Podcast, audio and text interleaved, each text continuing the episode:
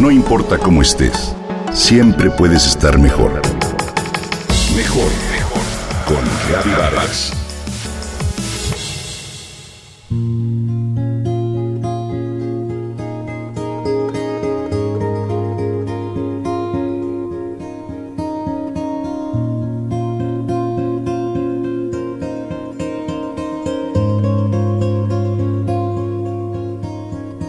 ¿Qué tan cariñoso eres?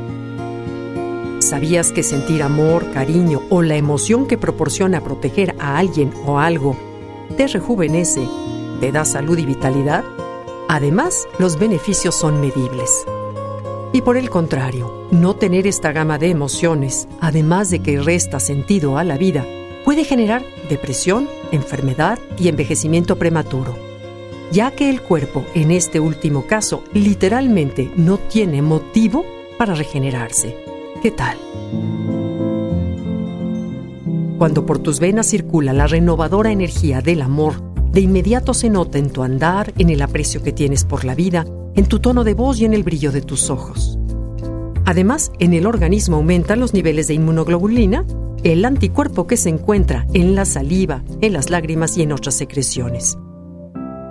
Este anticuerpo es nuestra primera línea de defensa y una manera importante de medir la salud de nuestro sistema inmunológico.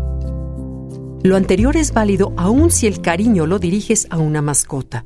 Quienes amamos a los animales comprendemos a fondo este tipo de afecto. Los investigadores de la Universidad de Pensilvania y Maryland encontraron que a un año de haber sido hospitalizados por enfermedades cardíacas, el promedio de mortalidad entre los pacientes que poseían una mascota era de una tercera parte en relación con aquellos que no tenían una. En 1980, el psicólogo David McClellan de la Universidad de Harvard mostró a un grupo de personas un video de la Madre Teresa de Calcuta. La cinta lograba contagiar su cariño y compasión por los enfermos. Después de haberlo visto, se midieron los niveles de inmunoglobulina a los espectadores y se encontró una alza inmediata. Es decir, sentir la compasión y el cariño tuvo un efecto medible en su sistema inmunológico.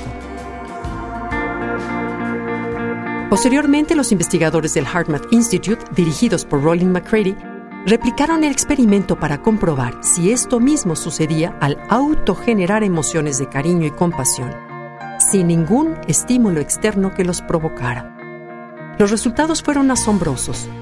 Los niveles de inmunoglobulina en los participantes se elevaron 41% en promedio. Después de una hora, los niveles regresaron a números normales, mas en las siguientes seis horas continuaron elevándose lentamente. McCready y su equipo también demostraron que autogenerar emociones de cariño durante cinco minutos provoca que los niveles de inmunoglobulina se eleven más que al ver un video de la Madre Teresa. Una semana después, como se narra en el libro The HeartMath Solution, a los mismos participantes se les pidió que durante cinco minutos recrearan en su mente, de la mejor manera posible, la sensación de enojo o rabia provocada por algún suceso en su vida y nuevamente midieron sus niveles de inmunoglobulina. Con el enojo, de inmediato hubo un incremento de 18%, pero una hora después, los niveles de inmunoglobulina cayeron muy por debajo del nivel en el que estaban cuando comenzaron la prueba. Seis horas después, todavía no regresaban a sus niveles normales. Esto significa que bastan cinco minutos de enojo para que la eficiencia de nuestro sistema inmunológico se dañe por más de seis horas. ¿No es increíble? Cuerpo le cuesta mucho trabajo recuperar el balance una vez que el enojo se dispara. Te invito a sentir y enfocarte de manera consciente en las emociones de amor, cariño, protección hacia los seres humanos o hacia los animales. El poder que tienen estos sentimientos para elevar significativamente tu sistema inmunológico, rejuvenecer y darte salud y vitalidad, verdaderamente es increíble. Te lanzo de nuevo la pregunta, ¿qué tan cariñoso o cariñosa eres?